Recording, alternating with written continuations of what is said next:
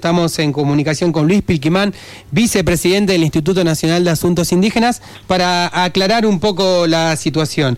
Hola Luis, ¿cómo estás? Germán y Luciana, te saludamos. Germán, Luciana, buenas tardes, ¿cómo le va? Buenas tardes. Bien, Luis, bueno, queríamos eh, escuchar tu versión de lo que sucedió ayer por la noche.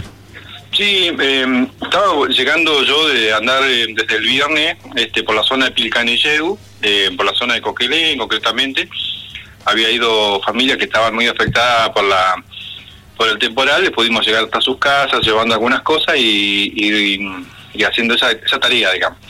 Siempre nos pasa que cuando venimos para el pueblo, este, o llevamos cosas o gente o traemos, digamos, eso, eso es normal, habitual. Mm. Esta oportunidad de una familia con sus dos niños, una pareja joven con sus dos niños, este, vienen para Bariloche y lo estaban trayendo.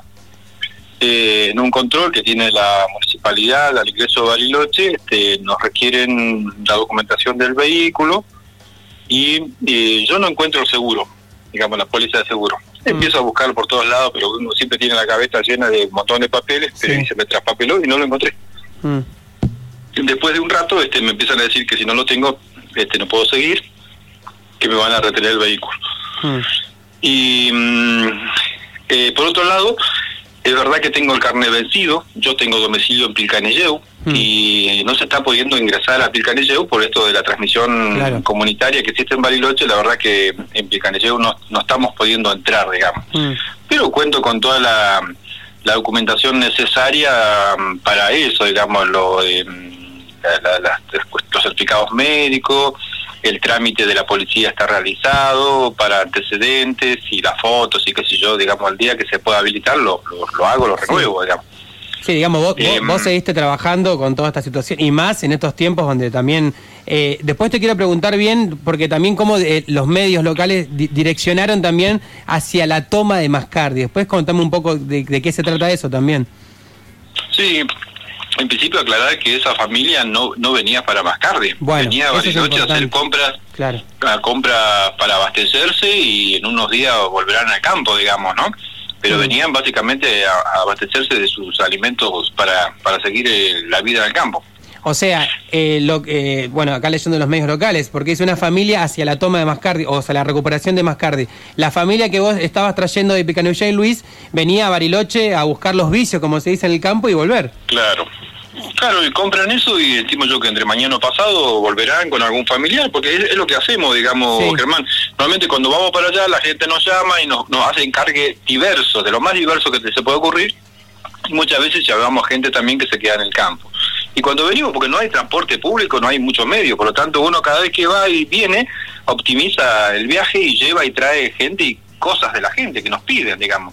Así que esta es una, una de las ida y venida comunes, digamos, que hacemos este, bastante seguido. Mm. Y siempre andamos con gente porque, se, digo eso, va una camioneta que tiene espacio, tiene capacidad de carga, este, llevamos pasto, víveres, leña, gente, todo se lleva, digamos, y colaboramos con esa situación, digamos, no no y no y no traíamos reitero no traíamos esa gente no no venía para Mascarri totalmente alejado de la realidad, digamos, muy malintencionada ese comentario. Pero por, claro, ¿y por qué pensaste que también de algunos medios, algún sector también de la sociedad hace eco de esto, digamos, está inventando una noticia? Esto es grave.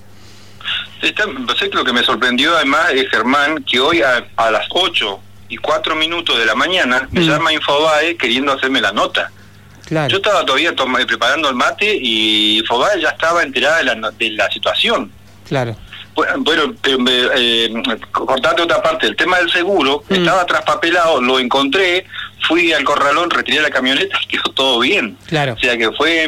Vos ya tenés la camioneta, todo, sí. Tengo la camioneta, tengo el mm. seguro, tengo todo, digamos, y, el, y viste la, la necesidad, digamos, de resolver el tema de la licencia de conducir, pero, pero es una situación que, que hay lógicas explicaciones, al menos así lo entiendo yo, digamos, para, para eso y que bueno se, se, se, miente digamos la verdad que la noticia es muy mentirosa muy malintencionada hmm. este y que en realidad no tiene nada que ver con la con la realidad digamos la familia que viene es una familia de gente del campo que la estuvo pasando mal durante todo este invierno y yo creo que debe ser la primera vez que sale después del temporal de nieve. Claro, Y pasamos a ver a otra gente que aún no ha salido, no ha venido a cobrar su IFE, su, su asignación universal y demás, o su jubilación, mm. y porque es re, eh, es re complejo salir y re complejo volver, digamos, entonces no tienen vehículo o no hay accesibilidad con los vehículos y cada vez que van a hacer una movida así es todo un, todo un movimiento, digamos, dejar los animales encargados, así cuando veníamos el, hombre pasa a ver un vecino que le vaya a dar comida a la gallina, a los perros que le recorre el campo, que le mire las cosas, toda una situación, digamos. Esa es la secuencia que hace cada vez que un poblador viene por unos días a abastecerse a Bariloche. Bien, le comentamos a la audiencia, estamos hablando con Luis Pilquimán del Instituto Nacional de Asuntos Indígenas, él es el vicepresidente. Luciana, te quería hacer una pregunta, Luis. ¿Qué tal? Buenas tardes. Eh, Hola, buenas tardes. Quería, no, quería saber si, digamos, además de que nos preocupa eh, el enfoque y cómo se relaciona eh, esta, esta situación que usted vivió con la toma, entre comillas, del Mascardi, quería saber si sufrió hostilidad por parte de la, de la policía en el momento en el que, en el momento en el que le detuvieron el auto.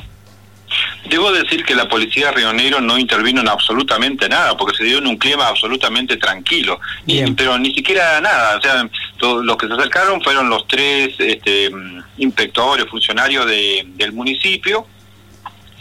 Ellos en su charla decían que, bueno, tenían como una orden en un momento de tener la camioneta, digamos, ¿no? Mm. Entonces venían, me, me apuraban, yo decía, bueno, aguanta, que llamé a Bariloche, me van a venir a buscar, cuando me vengan a buscar, este, pasamos las cosas, hacía frío, había viento a la tarde, tarde-noche, este, fue ese el tiempo que se demoró. Llegaron, viste cómo es, cuando llama uno no viene, después llegaron dos autos juntos, así que pasamos a una camioneta y un auto y nos vinimos para Bariloche, pero todo en un clima, no digo armonioso, porque estábamos un poco incómodos de haber dejado la camioneta y hacer todo ese recambio de cosas, porque veníamos cansados además, pero me sorprende eso me sorprendió un poco y me sorprendió mucho más hoy a las 8 de la mañana cuando Infobae me estaba llamando, después otra gente del diario La Nación, viste, como veía, más miércoles, una noticia Sí, sí. Se, inventó una noticia y bueno, obviamente desde un lugar que sea tuvo una repercusión, por eso también creo eh, eh, que te llamaba Infoba y La Nación, Luis. Luis, por último, y agradecerte también que tengas ganas acá en FM Sueño de explicar lo que sucedió. Eh, te quería pedir una opinión también, justamente, ¿no? Que te llame Infoba y La Nación. Se habla de que es un tema nacional lo que sucede con la recuperación Lasken, Wilcum Mapu y Villa Mascardi. Bueno, queríamos conocer tu opinión al respecto. Sí, es lamentable la situación de que hay muchos medios. Bueno, está claro eso que hay muchos medios, no, no es lamentable. Hay claro que medios nacionales como Clarín, La Nación, Infobae eh, no ayudan a la convivencia ciudadana y democrática. Yo creo que eso pasó durante el gobierno anterior y hoy siguen actuando en esa línea. Lo que sí sorprende es que hayan muchos vecinos comunes que, que compren esa noticia. ¿no? Puede ser que también las reiteradas situaciones, porque entra por la tele, entra por el diario, entra por los mensajes, entra por todos lados, termina creyéndote una noticia que por lo tanto tiene parte de falsedad. Mm. Este, y eso es preocupante, digamos, o sea que en realidad no ayudan para nada a la convivencia, a la paz social y nada de esto, que nosotros estamos realmente comprometidos con que eso pueda darse así, digamos, ¿no?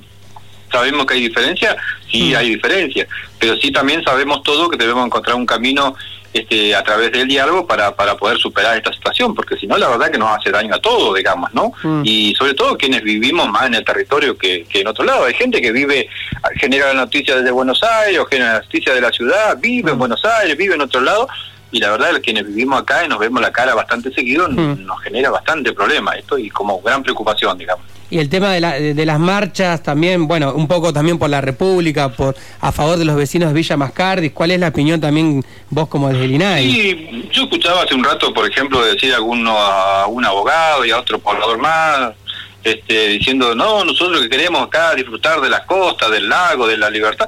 Y la verdad que está prohibido por todos lados. O sea, uno quisiera ir al campo, de, allá al lago escondido y no mm. puede entrar por ninguna manera. Y ahí sí hay un montón de sitios donde no puede entrar. Mm. Y pareciera ser que esas cosas están como permitidas, no están tan malas, pero hay otras reivindicaciones que son más de la gente más humilde, que tiene problemas de vivienda, que tiene problemas, eh, eso, digamos. Hoy uno puede ver en Bariloche, en distintos lugares del país, un montón de familias que empiezan a recuperar espacios territoriales para armar su vivienda de la manera más precaria, porque o, pagan el alquiler o comen. Entonces han definido dejar de pagar alquiler encontrar un lugar para poder sobrevivir.